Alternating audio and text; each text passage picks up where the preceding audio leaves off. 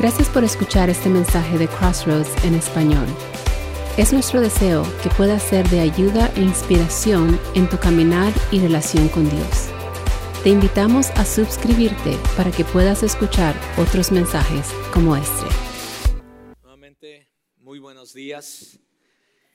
Me da mucho gusto verles nuevamente. Gracias por estar aquí. Bueno, continuamos nuestra, nuestra, eh, nuestro camino, nuestro viaje a través del libro de Efesios. ¿Cuántos han sido eh, bendecidos por las enseñanzas que hemos estado viendo a través de Efesios? ¿Sí? ¿Algunos? Bueno, algunos sí. Qué bueno, gracias a Dios. Eh, yo he sido muy bendecido porque, créamelo, yo soy el que predico, pero me predico a mí primero. ¿Sí me van a entender? Si alguien a Dios va a transformar a través de estas prédicas, es a mí primero. Así es que ah, le doy muchas gracias al Señor por su palabra. ¿Por qué no me acompaña a orar? Y vamos a estar hoy en Efesios 2, del versículo 11, y vamos a tratar de terminarlo eh, al versículo 22. Así es que tenga su Biblia abierta o su teléfono, la aplicación de la Biblia, en Efesios 2, del 11 al 22. Oremos. Amado Dios, yo te doy muchas gracias nuevamente por tu bondad, tu soberanía, tu poder, tu grandeza en realidad no hay otro Dios como tú. Y el pensar que ese Dios maravilloso y grande se haya fijado en una persona como yo es simplemente increíble. Señor, muchas gracias. Muchas gracias. Porque cuando yo estaba perdido, muerto, lejos en mis delitos y pecados, tú te fijaste en mí y me amaste y me alcanzaste y me rescataste.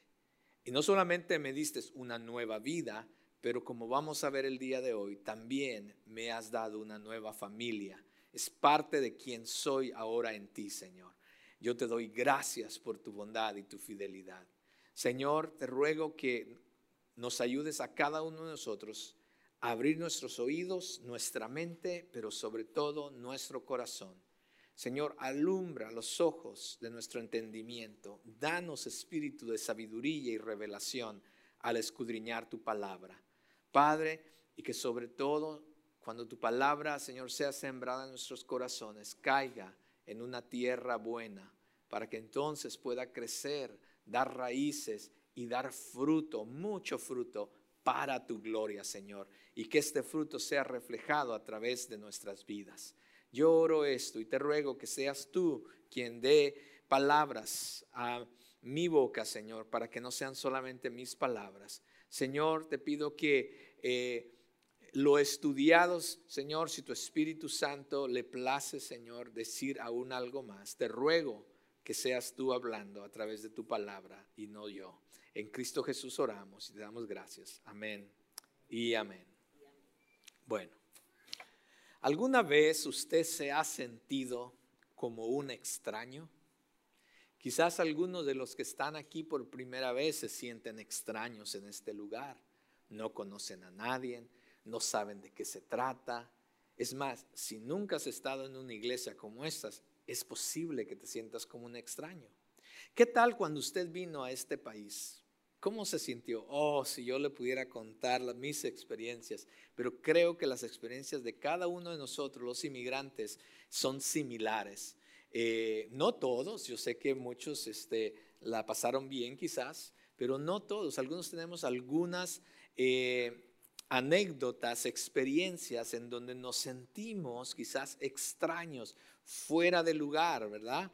Eh, y no nos gusta pensar de esa manera de nosotros mismos porque como humanos que somos, nos gusta pertenecer a algo, nos gusta ser parte de algo, nos gusta, eh, nos gusta sentirnos de hasta cierta manera normales, de que somos eh, parte de una sociedad donde vivimos.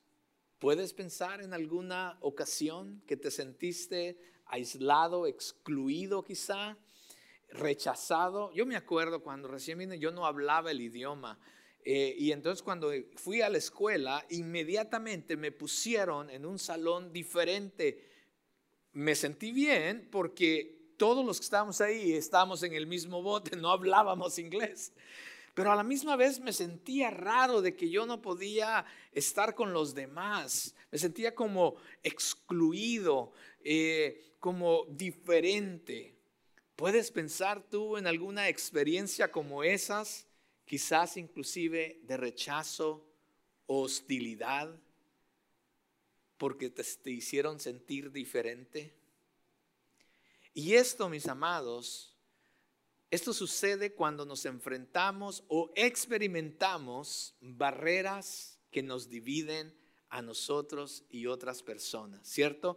Y muchos de nosotros, sobre todo cuando estudiaba este mensaje, decía, muchos de los que van a estar en este cuarto, que somos inmigrantes, nos vamos a identificar con esto, porque hay rechazo muchas veces, prejuicio, pero no solamente hay estas cosas en los de afuera, muchas veces también esto sucede en nosotros mismos para con otras personas.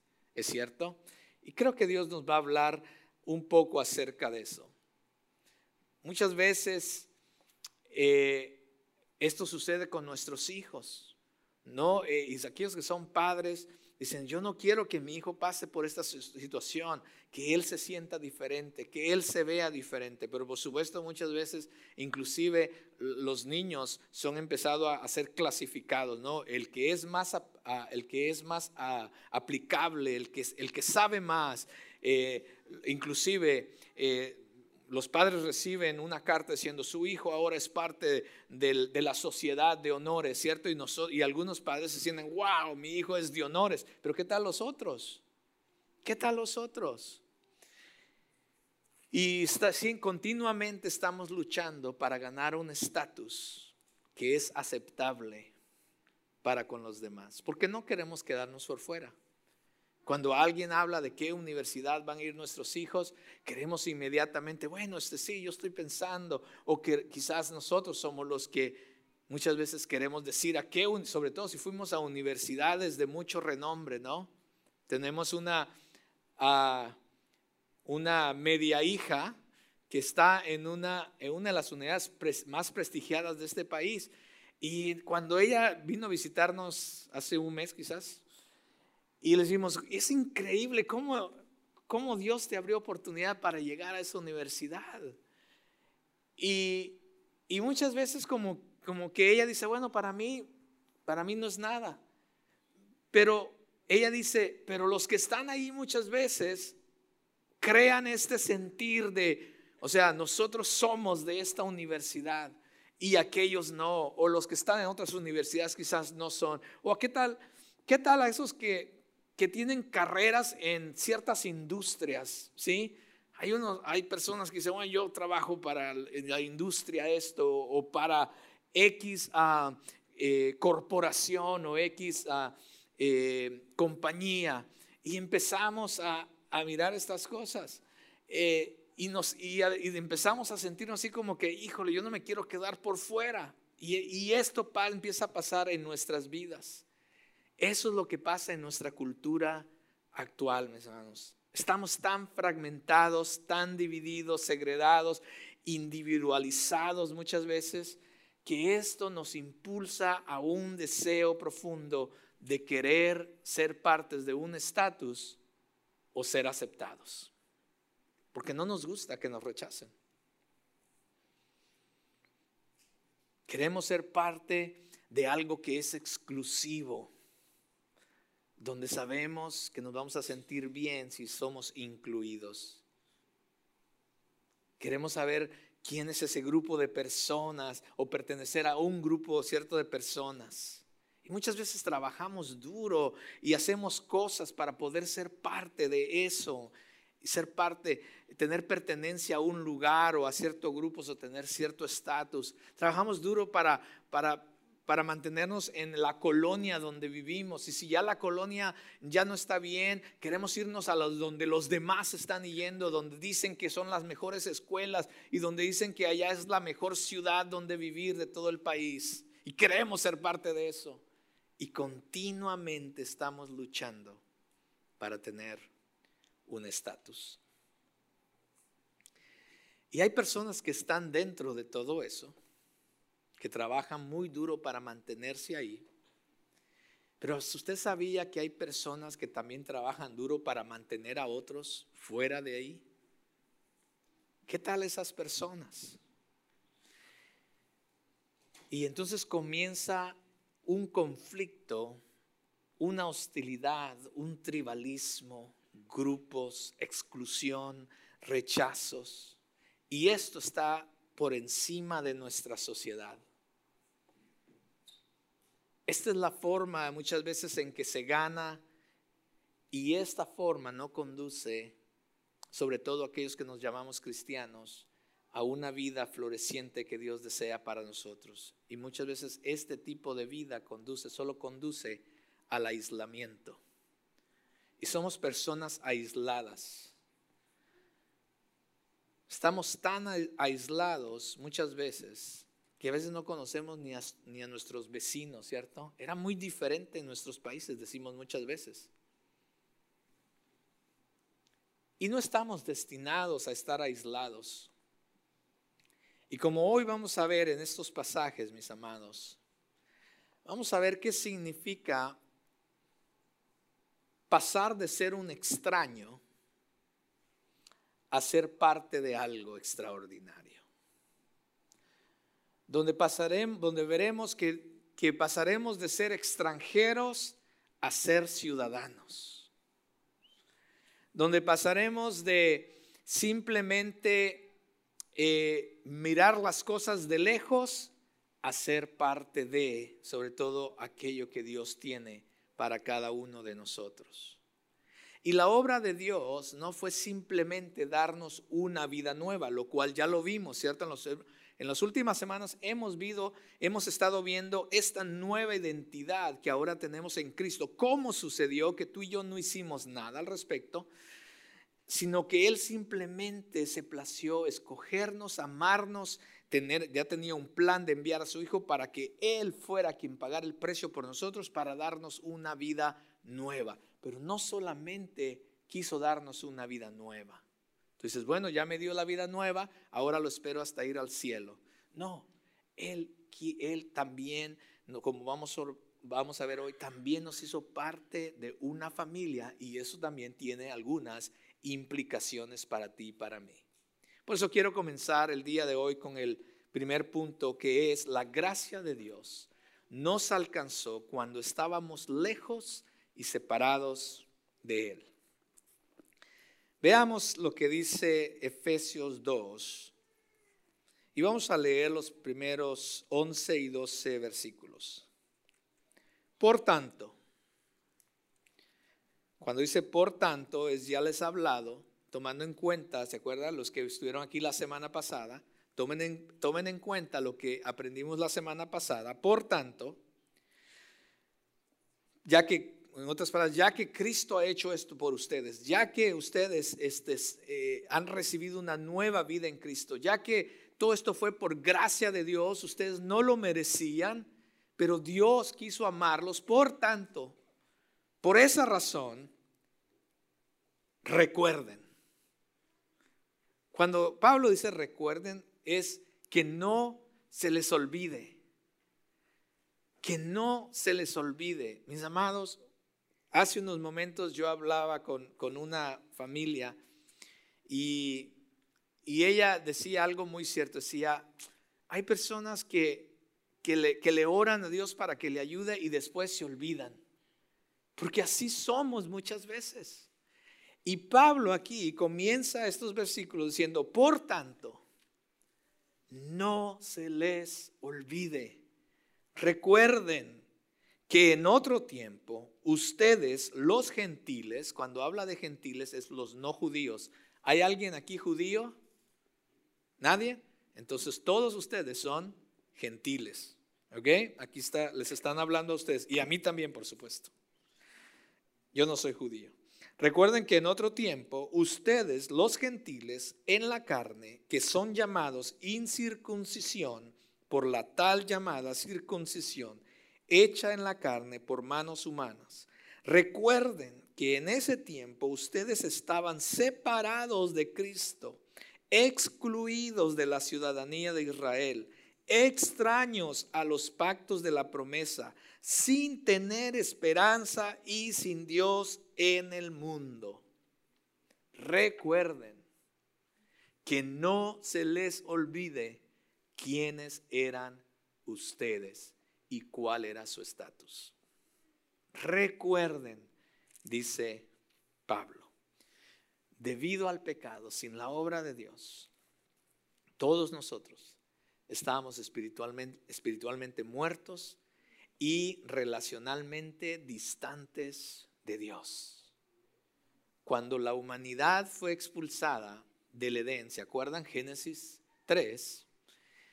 Cuando ellos fueron expulsados del jardín, el jardín era la representación de la presencia de Dios. Cuando ellos fueron expulsados de la presencia de Dios, entonces hubo una exclusión también del reino de Dios y entonces vino una hostilidad y una enemistad entre nosotros los seres humanos y Dios. Pero no se quedó ahí, ¿cierto? Sino que vino una hostilidad entre también nosotros. Acuérdese de Caín y Abel. Hoy en la mañana escuchamos un mensaje sobre eso, Aniel, que yo. Ahí comenzó la hostilidad Caín y Abel fue y fue capaz aún de matar a su propio hermano porque el pecado había traído esta división. No solamente con Dios, sino también entre nosotros. Y estábamos separados de Dios. Pero entonces Dios hizo una promesa. Le hizo una promesa a un hombre llamado Abraham y le dijo que a través de él, lo escogió y le dijo, a través de él que a través de él iba a ser una nación. Y escogió a esa familia y de la familia vino la promesa y entonces la promesa se cumplió. Hizo toda una nación. Conocemos que esa nación es la nación de Israel.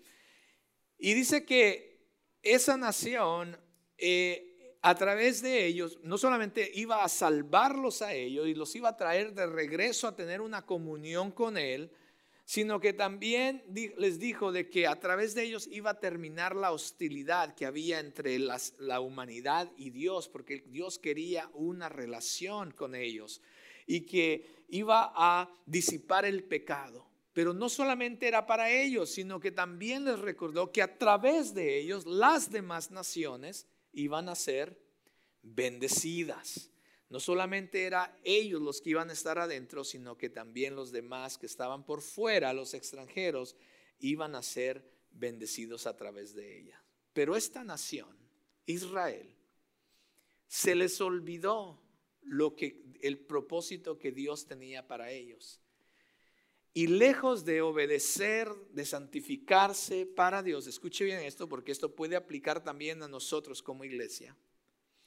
A ellos se les olvidó el propósito de su llamado. Se les olvidó el cómo Dios quería usarles para bendecir a los demás. Él les dijo, ustedes van a ser mi nación santa. Ustedes me van a obedecer, pero a través de ustedes también vamos a bendecir a las demás naciones. Se les olvidó, empezaron a desobedecer a Dios, empezaron a pecar en contra de Dios, en idolatría, en diferentes cosas imaginables los israelitas empezaron a hacer. Todo lo que Dios dijo que no hicieran, lo hicieron. Y desobedecieron a Dios.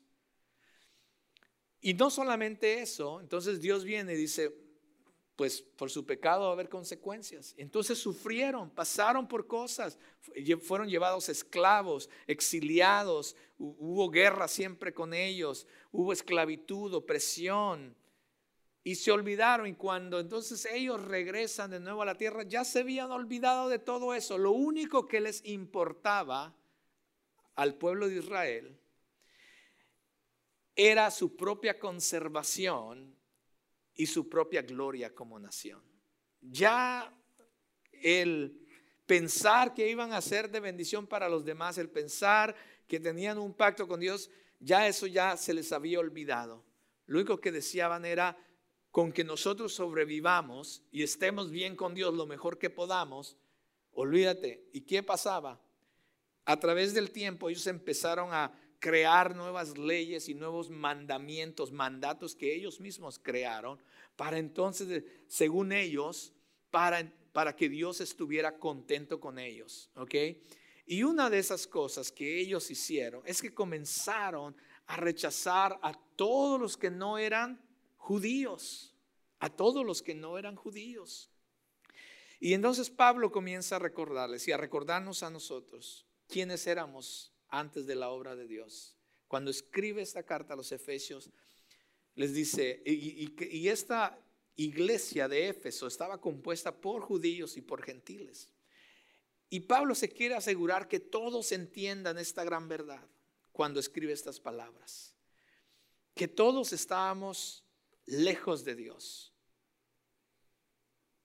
Y que ahora la obra de Dios no solamente nos ha dado vida nueva, sino que también quiere hacernos una familia nueva.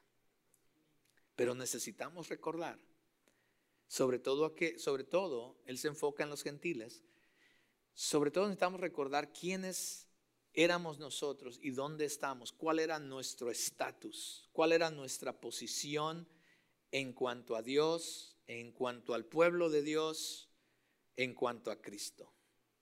Para que entonces cuando entendamos esto, Dios pueda obrar y quitar nuestro orgullo y entonces poder ver a los demás de una manera diferente, con un corazón más humilde y una perspectiva como la de Dios.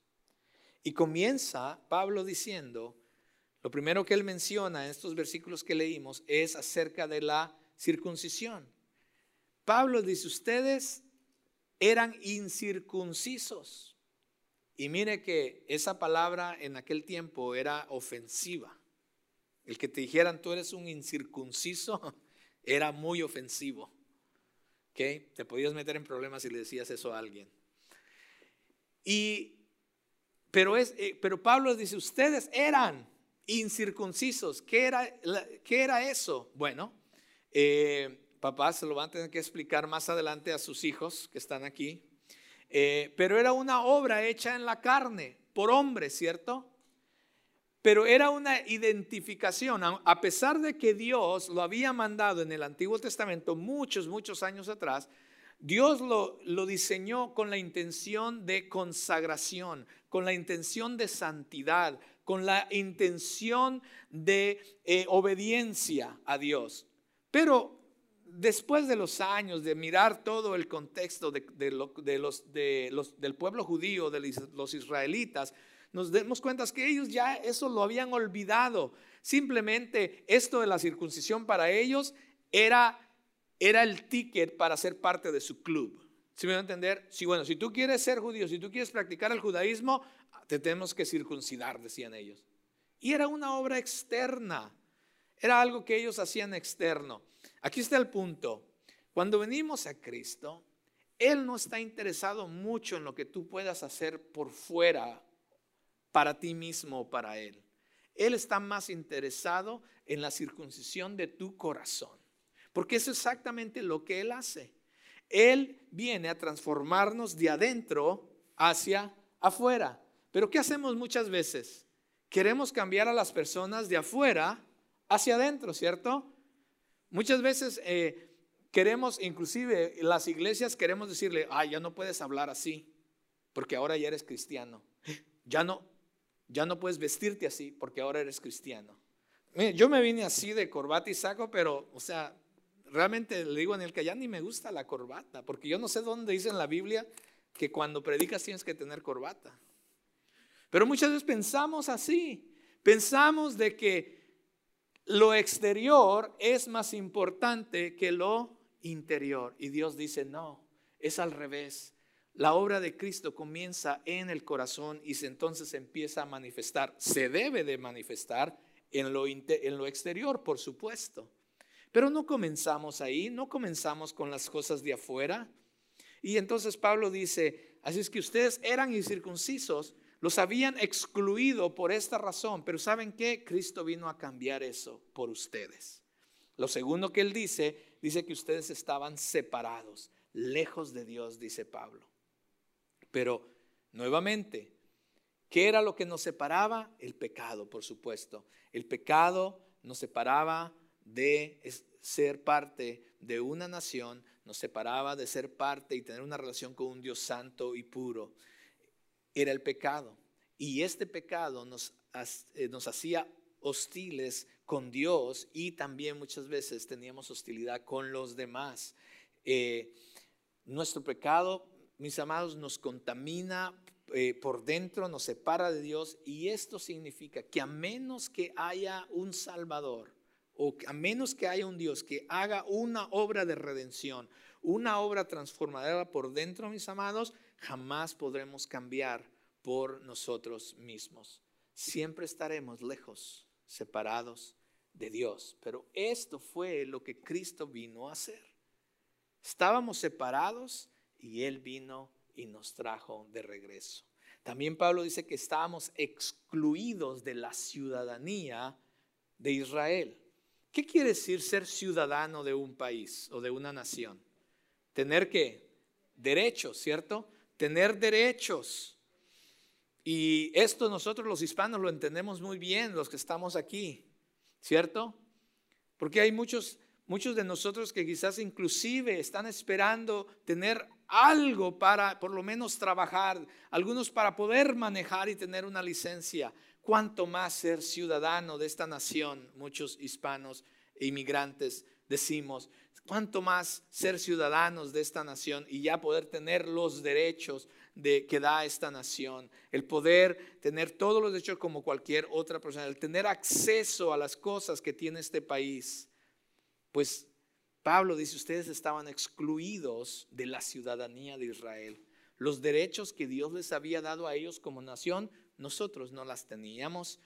Eh, no éramos ciudadanos, lo que significa no teníamos ningún derecho ni ningún privilegio de nada. Entonces estábamos excluidos, segregados de aquellos que estaban cerca de Dios, en este caso los judíos.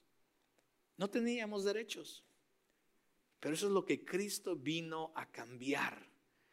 Porque Cristo cuando vino, vino a cambiar el estatus de, nuestra ciudadanía. No tuvimos que hacer todo un proceso como en las naciones de la tierra, sino cuando Él murió por nosotros y Él nos escogió y cambió nuestro corazón y nosotros le aceptamos como nuestro Señor y Salvador, nuestra ciudadanía cambió inmediatamente. Ahora eres hijo de Dios y parte de la ciudadanía del cielo. Dice que éramos extraños. Dice que éramos extraños, extraños a los pactos de la promesa, dice Pablo. Cuando invitas a una persona a una boda, usualmente invitas a quienes? A los que conoces, ¿cierto? Muy usualmente invitas a personas que no conoces, aunque algunas personas lo hacen.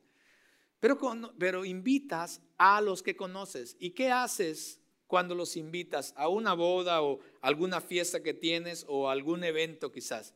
Le extiendes una invitación, le extiendes una invitación o le das los boletos para el evento, ¿cierto? Para que entonces ellos tengan acceso a ese evento que va a pasar. Pues los pactos de la promesa de Dios son como esa invitación para venir y participar en la vida con Dios y tener una esperanza, una vida floreciente y también una esperanza para el futuro. Eso es lo que eh, los pactos de la promesa son. Es una invitación de parte de Dios para entonces tener acceso a una vida floreciente en Él o a la vida abundante, pero también tener una esperanza a lo que viene después. ¿Cierto? Es como que ya sabes que estás invitado y estás emocionado porque ya viene el día en que esa boda o ese evento se va a cumplir pero tú ya tienes el ticket o la invitación en tu mano. Pero nuevamente, Pablo dice, ustedes no tenían invitación. Ustedes no tenían invitación. Pero Cristo vino a cambiar eso.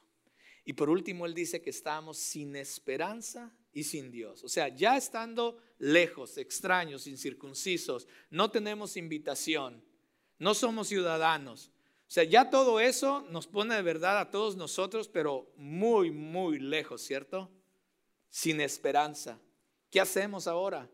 Pero eso no es todo, sino que todo esto todavía nos hace estar sin esperanza y sin Dios. Sin esperanza para el futuro y sin Dios en el presente. ¿Te puedes imaginar qué vida nos esperaba? ¿Y qué hacemos? empezamos a crear nuestros propios dioses, empezamos a crear o tener optimismo y a crear cosas y a buscar entonces el pertenecer a algo de diferente manera. Porque nunca podríamos ser parte del pueblo de Dios a menos que fuera por Él. Porque nunca podríamos hacerlo por nosotros mismos. Éramos extranjeros, lejos de Dios. Pero ¿cómo puede cambiar eso? ¿Cómo cambió eso? No teníamos esperanza, no teníamos derechos, no teníamos promesa. ¿Soy ahora qué? Bueno, Pablo nos lo dice en los siguientes versículos y eso nos lleva al punto número dos. La gracia de Dios nos acercó y puso fin a la enemistad con Él. Vea lo que dicen los próximos versículos. Vamos a leer del 13 al 18. Recuerden que en ese tiempo ustedes estaban separados de Cristo, excluidos de la ciudadanía de Israel. Extra, ese, ya lo leímos, ¿cierto? Perdón. 13. Pero ahora en Cristo, pero ahora. Ese pero, esos peros a mí me encantan. La semana pasada miramos un pero Dios, ¿cierto? Vino a cambiar todo. Y ahora Pablo dice, pero ahora antes ustedes estaban así, pero ahora, en Cristo Jesús, ustedes que en otro tiempo estaban lejos, han sido acercados por la sangre de Cristo. Porque Él mismo es nuestra paz y de ambos pueblos hizo uno, derribando la pared intermedia de separación, poniendo fin a la enemistad en su carne, la ley de los mandamientos expresados en ordenanzas para crear en él mismo de los dos un nuevo hombre, estableciendo así la paz y para reconciliar con Dios a los dos en un cuerpo por medio de la cruz, habiendo dado muerte en ella a la enemistad. Y vino y anunció paz a ustedes que estaban lejos y paz a los que estaban cerca porque por medio de Cristo los unos y los otros tenemos nuestra entrada al Padre en un mismo espíritu. Wow, pero ahora, pero ahora las cosas han venido a cambiar. ¿Recuerdas quiénes eran? Pero recuerda, no, o sea, no se te olvide eso, pero recuerda lo que Cristo ahora también ha venido a hacer por nosotros. Ahora tienes una nueva identidad. Tenemos una nueva identidad en Cristo. Estábamos lejos de Dios, que no se nos olvide eso. Estábamos distantes de Dios, excluidos, separados, sin esperanza. Eras un extraño sin derechos. Pero ahora, pero ahora, a través de Cristo Jesús, no eres un extraño más. ¿Cómo sucedió esto? Por la sangre de Jesús. La cruz es la que nos da acceso al Padre. La cruz es la que nos atrae, nos, nos trae cerca al Padre, tener una nueva relación con Dios. La sangre de Cristo es la que lavó nuestros pecados. Su sangre fue la que sanó nuestra enfermedad espiritual, mis amados. La vida dada por Cristo es la que pagó para que entonces seamos adoptados a la familia de Dios y por supuesto hacernos ciudadanos de su reino, ciudadanos del cielo. La cruz es la que lo hace todo, mis amados. Jesús fue quien lo hizo. Él vino a traer paz donde había enemistad. Él vino a terminar la enemistad. Lo que nos separaba de Dios, Él vino a quitarlo para que entonces pudiéramos tener paz con Dios y por implicación tener paz también con los demás. Tenemos entrada, mis amados, a la vida con Dios hoy por lo que Jesús hizo, no por lo que tú o yo podamos hacer. Recuerde, la semana pasada vimos que no era por obra, porque no hay nada que tú puedas hacer, no hay nada, ninguna bondad tuya es suficiente buena para poder alcanzar el favor de Dios. Simplemente fue por gracia y esas son las buenas noticias. Ahora, los judíos creían que solamente ellos o a través de ellos se podía conocer a Dios. Pero Cristo vino a abrir ese camino y a derribar ese muro que nos separaba. Ahora quiero hablar de estos muros, ¿ok? porque no estoy hablando solamente del pecado. Definitivamente el pecado es un muro que nos separa de Dios. Pero hay otros muros que muchas veces nosotros humanamente construimos. Y déjeme, para ir a eso, déjeme eh, eh, hablarle un poquito acerca del templo de Jerusalén. El templo que existía en el tiempo de Pablo era el tercer templo construido, era el segundo, perdón, el segundo templo construido. Pero cuando originalmente Dios le mandó al pueblo de Israel el hacer un lugar para que pudieran reunirse y estar en su presencia, aquellos, si usted conoce el Antiguo Testamento, Dios mandó hacer un, algo que se llamaba un tabernáculo, una tienda de reunión. ¿ok?, y en esa tienda simplemente habían tres lugares. El lugar santísimo donde la presencia de Dios literalmente bajaba. El lugar santo donde los eh, sacerdotes y los levitas ministraban delante de la presencia del Señor. Y estaba entonces el atrio donde todas las personas venían a ser parte de todo esto. Cuando eso pasó, y entonces Salomón quiso construir o construyó el primer templo, él lo construyó más o menos de la misma manera. Por supuesto, ahora ya era una estructura diferente, era un edificio, pero era más o menos la misma dinámica. Pero después de todo lo que habían pasado los judíos y todo, eh, como les dije hace un momento, y después de que ellos también habían añadido más y más y más eh, mandamientos humanos para, para, según ellos, para que si, si, tenemos estos mandamientos vamos a estar mejor con Dios. Según ellos querían alcanzar el favor de Dios de esa manera. Cuando construyeron el segundo templo, se construyó de diferente manera. Porque en el segundo, en el segundo templo, en el atrio principal, lejos de ser un atrio solamente para que todas las personas vinieran a la presencia del Señor, ellos construyeron paredes que, que dividía el atrio había una sección que que tenía paredes donde las mujeres iban a estar. ¿Ok? Hermanas, gracias a Dios que Cristo vino, porque no si ustedes estuvieran allá quizás en el área del café, no se crean. Pero gracias a Dios que Cristo porque Cristo vino a romper todo eso. En este tiempo las mujeres estaban en un lugar. Aquellos que tenían, estaban lisiados o tenían algo en sus cuerpos físicamente, no podían entrar. Tenían un lugar con paredes y ellos estaban en ese lugar. Escuchen bien lo que está pasando en el templo donde se adoraba a Dios. Este era el templo donde la presencia de Dios se manifestaba. Este era el templo donde todos venían a adorar a Dios, donde a venir a escuchar las enseñanzas de Dios. Y esto estaba pasando en el templo.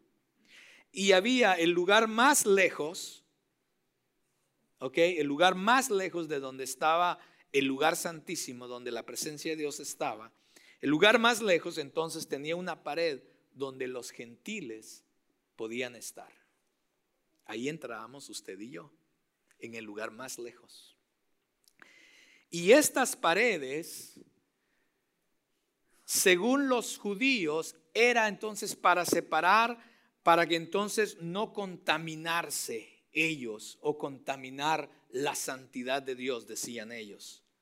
Esto lo usaban ellos para, bueno, lo hacemos porque la excusa de ellos era, lo, hacemos esto, empezamos a separar y a, y a alejar y a excluir porque amamos a Dios y queremos que Dios que es santo, que no se contamine nada de lo que está aquí en el templo. Por eso hacemos esto, decían ellos. Pero era eso cuando vemos la historia, históricamente, eso estaba muy lejos de la verdad, porque todo esto se, vino a convertir realmente, mis amados, desafortunadamente, en el, corazón, con el corazón de ellos, como un problema racial y étnico en contra y clasista en contra de los demás. Estas líneas raciales y étnicas que los judíos habían creado dentro del templo estaban muy lejos del corazón de Dios. Pero así eran en aquellos entonces.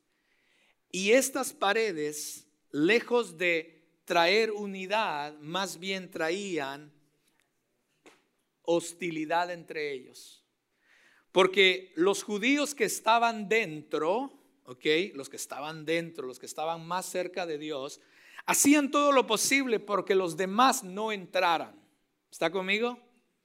Y los que estaban afuera querían hacer todo lo posible para entrar, estar más cerca. Entonces esas paredes eran paredes de hostilidad, se peleaban a veces. En una ocasión Pablo agarra a uno de los de la iglesia de Efesios y están tranquilamente caminando y como Pablo era judío podía entrar hasta, hasta adentro. Y agarra a este que venía con él, su amigo, y lo trae. Pero ¿qué pasa? Los judíos se dan cuenta que Pablo metió a un gentil adentro pues lo agarraron al pobre Pablo, lo golpearon, lo sacaron fuera del templo e inclusive llamaron a la policía para que lo arrestaran y se lo llevaran a la cárcel. A Pablo por haber metido a un gentil. Todo esto creaba hostilidad, mis amados.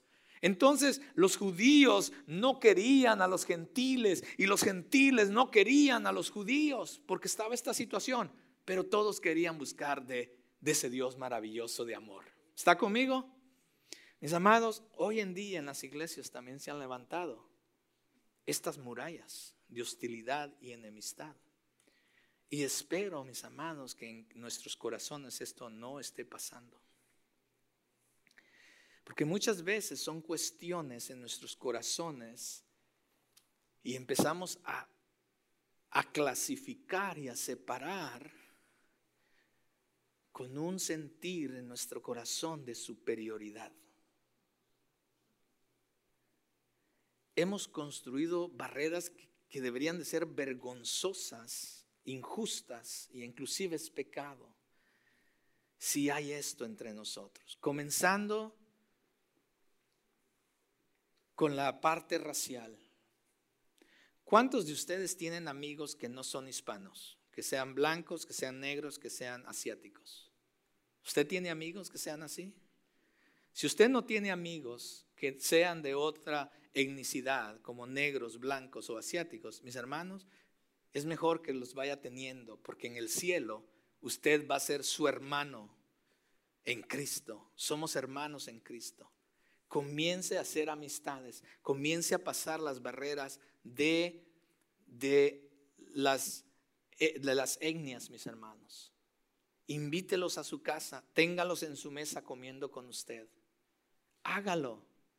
Cuando su, su vecino, ay, me encanta, nuestra vecina, eh, todo el mundo dice, ay, esa vecina es la, es la nuestra vecina a un, lado. Esa vecina, ay, no se puede con ella. Es muy especial, quiero decirles. Ella es de raza negra.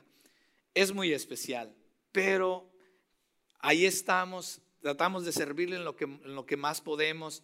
Eh, Anielka le lleva cosas, etcétera porque necesitamos romper todas estas barreras. Aquí en nuestra iglesia, sé que la razón por la que estamos aquí es por el lenguaje nada más. Pero a mí me encantaría, me encanta cada vez que hacemos este, servicios bilingües, cuando estamos, cuando estamos con nuestros hermanos de habla inglés, ahí estamos con nuestros hermanos que son blancos, con nuestros hermanos que son de la raza negra, etcétera, etcétera.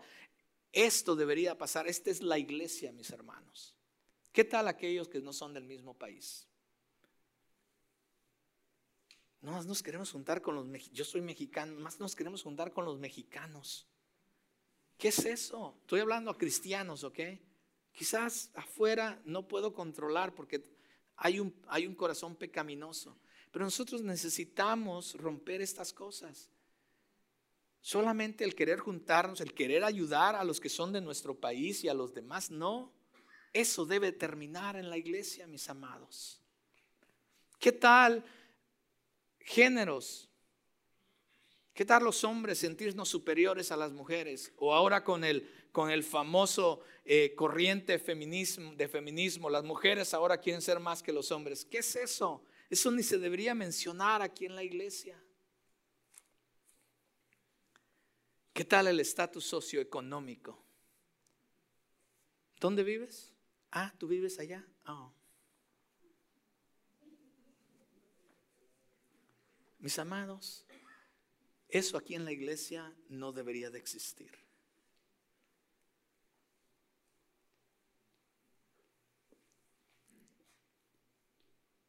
¿Qué tal estudios o carreras? ¿A qué universidad te fuiste? ¿A qué universidad fuiste? ¿Qué tal denominaciones? Bueno, yo soy bautista. Por favor. Cristo no vino a morir por los bautistas, mis amados. Necesitamos romper con estas paredes que muchas veces nosotros levantamos igual que el pueblo judío, pero con una intención en nuestro corazón incorrecta, mis amados.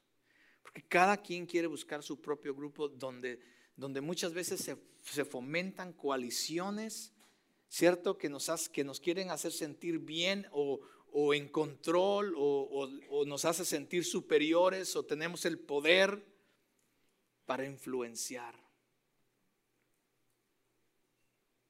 Esto se ve en el mundo. Definitivamente se ve en el mundo. Pero aquí en la iglesia, mis amados, no debería de verse eso. El crear grupitos aquí dentro de la iglesia. Ahora, yo entiendo que que debe de haber una, que haya afinidades, ¿ok? Yo lo entiendo. Hay afinidades. A mí no me gusta el fútbol, ¿ok? Y de repente ven a los hermanos eh, hablando del fútbol. Yo no sé nada de fútbol, pero ¿saben qué? Yo me meto, digo, ¿quién, ¿quién ganó? Yo ni sé de quién están hablando. Porque no debe de existir eso entre nosotros.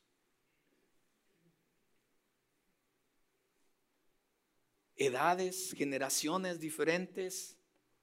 Mis amados, los casados no se juntan con los que no están casados.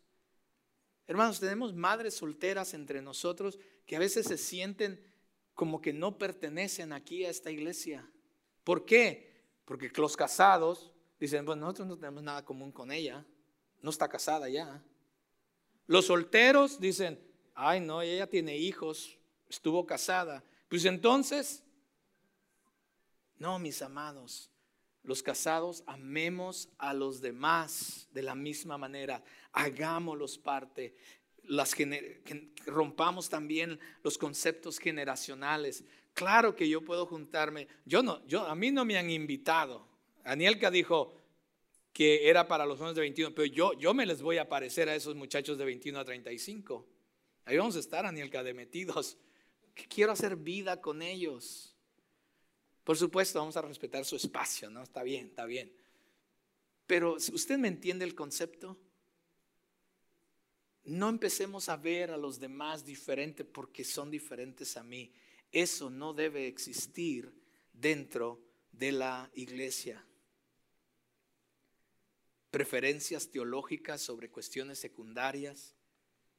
amados, hay doctrinas primarias dentro de la palabra de Dios que sí son, no son, no se pueden discutir. No se pueden discutir. Y ahí sí, ahí está la raya, ¿no? Pero hay cosas secundarias. ¿Me entienden? Somos una iglesia bautista, sí. Pastor, entonces, ¿habla en lengua? Yo no hablo, pero si usted quiere hablar, hermano, con gloria a Dios. ¿Sí me va a entender?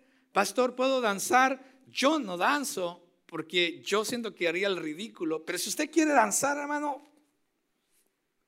creo que Rafa no, no le va a tirar una piedra o algo.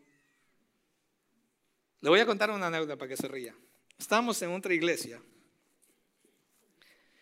Y entonces era una iglesia bautista. Mi esposo y yo siempre hemos estado en la iglesia bautista. Y pues los bautistas se nos conoce como que somos un poquito más rígidos, ¿no? Así como en la alabanza. Levante las manos, uh, aplauda, ¿cierto? Nuestros hermanos pentecostales, oh, no, esos hermanos sí se gozan, ¿cierto? Ahí está, lo ve, lo ve. Y entonces estamos en esta iglesia y de repente se levanta un chico joven y empieza, empieza la, la alabanza y empieza a dar vueltas, ¿cierto?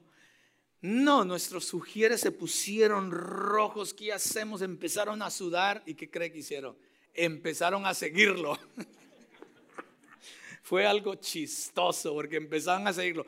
Claro, nuestros sugieres eran ya de, de, una edad más avanzada, el chico era joven, no lo podían alcanzar y ahí andaban como cuatro o cinco vueltas y después de cuatro o cinco vueltas el chico seguía y ya nuestros sugieres mejor se sentaron y lo dejaron ir porque no pudieron alcanzarlo. Hermanos, todas esas cosas son secundarias. Debemos mirar realmente lo que Cristo ha hecho por nosotros. No excluyamos a los demás. Porque cuando empezamos a excluir, mis hermanos, a los demás o a ver diferentes a los demás, lo estamos haciendo con un corazón no conforme al corazón de Dios, un corazón lejos de Dios. Y esto va a traer hostilidad porque entonces usted se va a empezar a enojar. Decir, hermana Dulce, ¿por qué siempre está diciendo aleluya? Y la hermana Dulce se va a enojar porque dice, bueno, ¿y estos por qué no dicen aleluya? ¿Sí van a entender? Y muchas veces empieza a crear esta hostilidad entre nosotros. Mis hermanos, está muy lejos de la verdad de la palabra del Señor. Está muy lejos de lo que Cristo vino a hacer por cada uno de nosotros, mis amados. Nosotros somos lo que muchas veces queremos construir paredes entre nosotros. Cuando Cristo dijo, de los dos he hecho uno, estaban los judíos y estaban los gentiles y, Cristo vino y dijo, yo he roto, he quebrado la pared de hostilidad, he roto el velo rompió el velo, número uno, para que pudiéramos tener todos acceso a Dios directamente y rompió la pared de hostilidad para que pudiéramos tener comunión los unos con los otros. Él dice, de los dos he hecho un solo pueblo. ¿Sí me doy a entender? Entonces, mis amados, no veamos a aquellos que quizás no fueron a la universidad menor porque yo fui a la universidad. Jesús hizo lo que nadie más podía hacer y creó, número uno, un camino hacia Dios y dos, creó la unidad los unos con los otros. Él vino a eliminar todas las barreras que muchas veces nosotros queremos continuar poniendo. So, la respuesta no era convertir a los gentiles en judíos. ¿Sí? Que era lo que los judíos querían hacer con su circuncisión. Ni tampoco la idea es convertir a los extranjeros y asimilarlos a nuestra cultura. No. Yo cuando estoy con mis, con mis hermanos de habla inglés que son americanos, blancos, negros, y tenemos esta discusión acerca de los hispanos inmigrantes, es muy interesante. Es muy interesante. Y no realmente estamos hablando de política, porque lo traemos desde un punto de vista más teológico que político, por supuesto, ¿no? Pero es interesante porque muchas veces creen que el extranjero debe asimilarse a la cultura. Es verdad que hay cosas que seguir en esta cultura y en este país en el que estamos, porque nos ayuda a nosotros, el, aprender la nueva lengua, etcétera. Pero mis amados, eso tampoco no es lo esencial, sobre todo dentro de la iglesia. Yo no quiero, yo no quiero que aquí en Crossroads, y no es el sentir de ninguno de los pastores aquí en Crossroads, se construyan subculturas. Yo no quiero que esta sea una subcultura cristiana donde vamos a invitar a los de afuera a venir a ser parte de nuestra subcultura cristiana. Cristo no vino a morir para eso. Cristo vino a morir para darnos vida, acceso al Padre y para entonces de los dos hacer uno, dice Él. A quitar y a quebrar toda enemistad para que entonces no haya hostilidad, sino más bien podamos ser una nueva creación, una nueva comunidad en un nuevo pacto que es a través de Cristo Jesús. No es una subcultura cristiana y no somos mejores que, no, mis amados. Dios no nos ha llamado a una subcultura cristiana. Dios nos ha dado una nueva identidad en Cristo. Dios nos ha llamado a ser una familia juntos, diversos, unificados en Cristo. Vamos a tener opiniones diferentes, claro que sí. Vamos a, a, quizás en cosas secundarias, vamos a diferir, claro que sí. Pero al final, mis amados, Dios nos ha llamado a vivir unificadamente, en unidad, como un solo cuerpo, a través de Él. Entonces la hostilidad y estas cosas en nuestros corazones o en nuestras mentes necesitan ser eliminadas, mis amados. No vamos a llamar a las personas, no vamos a alcanzar a personas para que vengan a ser parte de una subcultura aquí en Crossroads ni a una iglesia, sino vamos a alcanzar a las personas para que entonces tengan acceso al Padre, para que la obra de Cristo pueda suceder en la vida de ellos y en el corazón de ellos. Eso es lo que debe de suceder. Entonces la pregunta para ir terminando es, ¿dónde necesitas que Jesús deshaga la hostilidad en tu propio corazón? ¿Dónde en tu propio corazón? Directa o quizás indirectamente, quizás no lo habías pensado, pero hay cosas en tu corazón que dices, hmm, estas cosas necesitan cambiar en mi vida, en mi corazón porque tengo una perspectiva diferente acerca de mis hermanos, acerca de esto.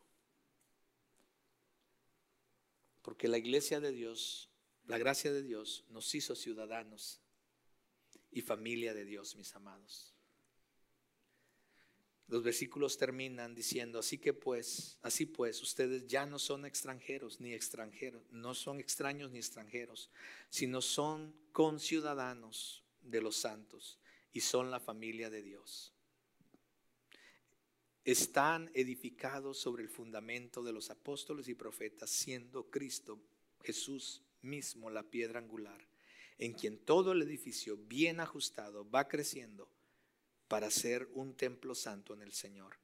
En Cristo también ustedes son juntamente edificados para morada de Dios en el Espíritu. Ya no más no somos extraños. Y voy a invitar a, si la banda puede ir pasando.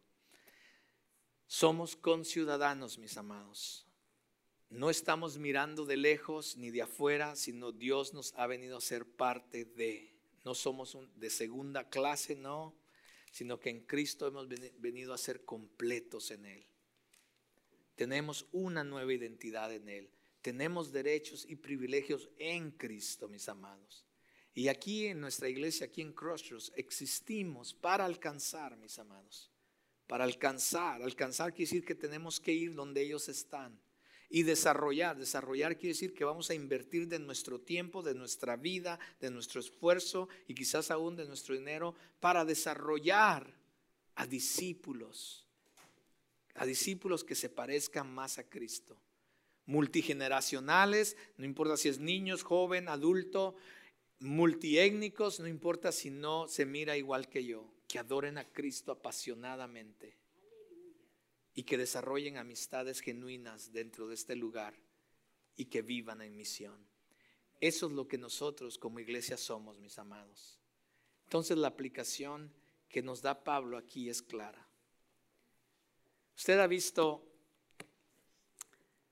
esos shows, no sé si les gustan esos, esos programas de televisión donde van a reconstruir una casa. ¿Ha visto esos, esos programas que agarran una casa media, media feíta muchas veces, ¿cierto? Y después la, la van transformando y luego al final del programa de una hora o media hora, no sé cuánto duran, le muestran cómo quedó la casa y usted dice, wow, qué bárbaro, ¿cierto? ¿La ha visto? Yo no sé si usted espera el final solamente, donde se mira la preciosa casa que ahora han construido.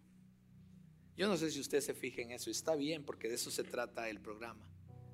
Yo en lo personal me encanta ver el proceso. Porque lo que era antes la casa dura cinco minutos en el programa. Cómo se mira la casa al final dura otros cinco minutos. Pero en medio de todo el programa está todo el proceso que tuvo que pasar esa casa para ser transformada.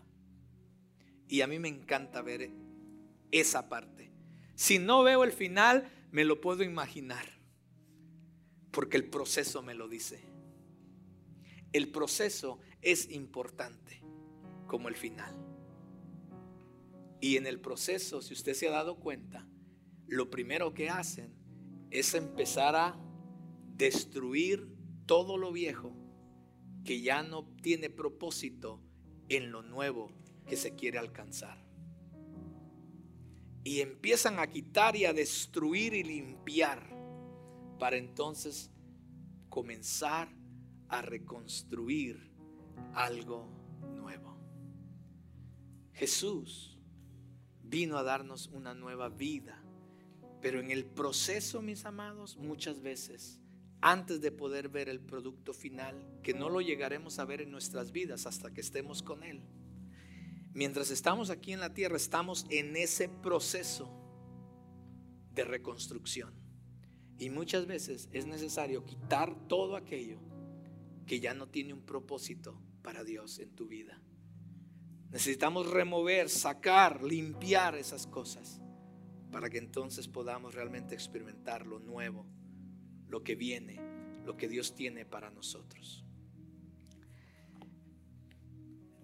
Vamos a tomar la Santa Cena juntos como cuerpo.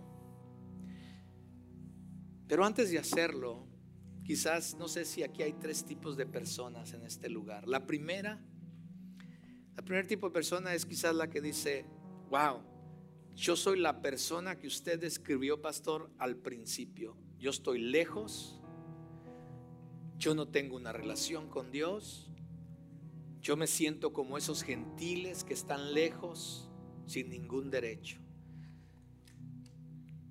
Si esa, eres, si esa persona eres tú, Quizás es posible que la, razón es porque aún no tienes, no has experimentado el cambio que Cristo nos da en nuestras vidas.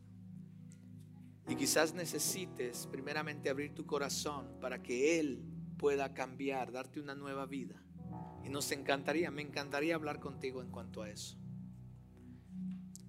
Quizás tú eres la segunda persona en este cuarto. La segunda persona es la que dice, yo ya soy cristiano, yo ya vengo a una iglesia, pero quizás Dios necesita hacer una obra transformadora en todos nosotros, pero quizás hay áreas específicas en tu vida de lo que acabamos de hablar que necesita ser removido, quitado, cambiado. Y ese es el momento para que tú le puedas decir a Dios, Señor, después de esto que he escuchado, hay áreas en mi vida que necesitas cambiar. A veces yo tengo estos prejuicios con otras personas, inclusive puede ser prejuicios aún con tu, dentro de tu casa, con tu esposo, con tu esposa, con tus hijos.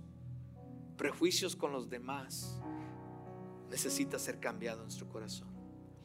O quizás tú digas, bueno, pastor, yo no soy ninguno de los dos. Gracias a Dios, yo, yo estoy bien con Dios. Ah, bueno, si esa persona eres tú, entonces necesitas ir y compartir eso y ayudar a acercarse a otros a tener una relación con Dios.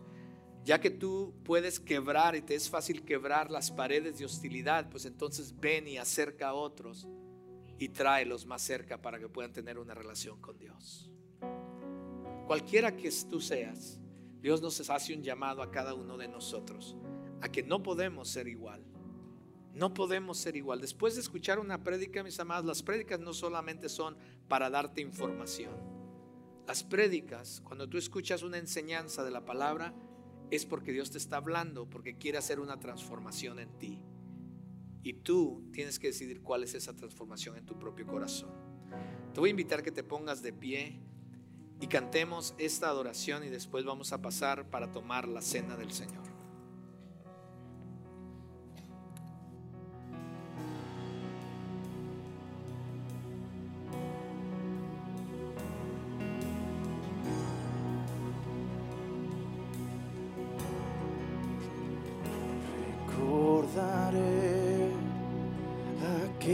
Cruz donde sangró, murió Jesús, heridas que por mí sufrió,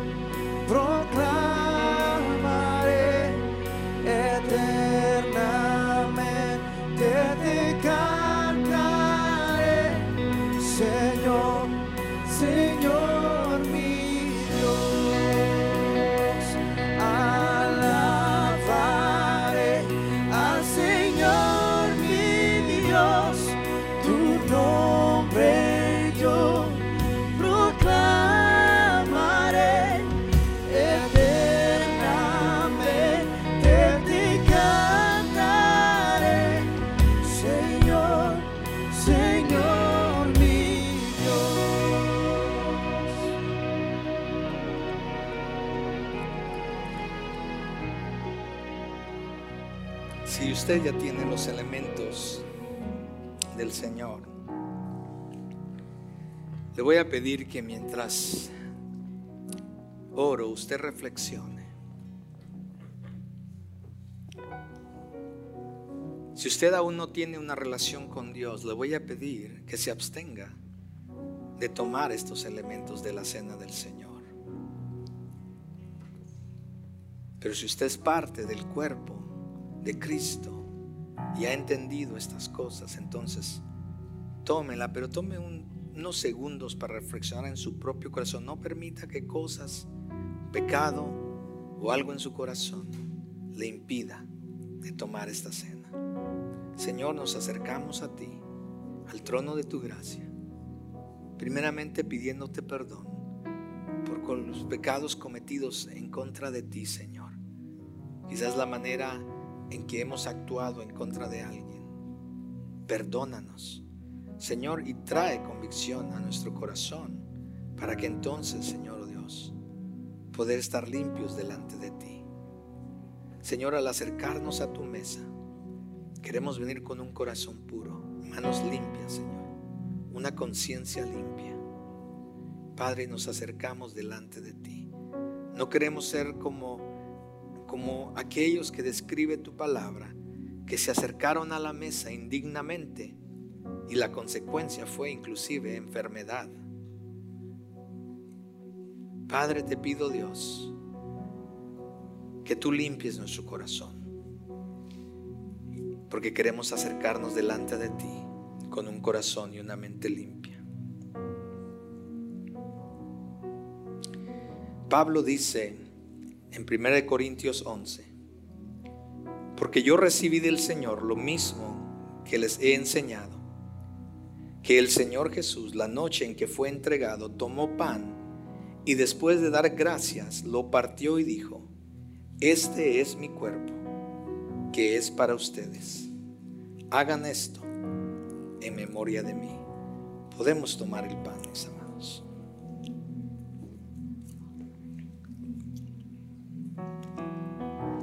Amado Dios, gracias porque tu cuerpo fue partido por nosotros para darnos salvación, para darnos acceso al Padre. Gracias Señor que porque tus, por tus llagas hemos venido a ser sanos espiritualmente. Haz Señor, nos has sanado de la enfermedad del pecado y te damos gracias. Y de igual manera te damos gracias por la copa que representa tu sangre, Señor, derramada por nosotros para darnos una nueva vida y el acceso al Padre. Te recordamos al tomarla, Señor. De la misma manera, dice la Biblia, tomó también la copa después de haber cenado, diciendo, esta copa es el nuevo pacto en mi sangre. Hagan esto cuantas veces la beban en memoria de mí. Hagámoslo.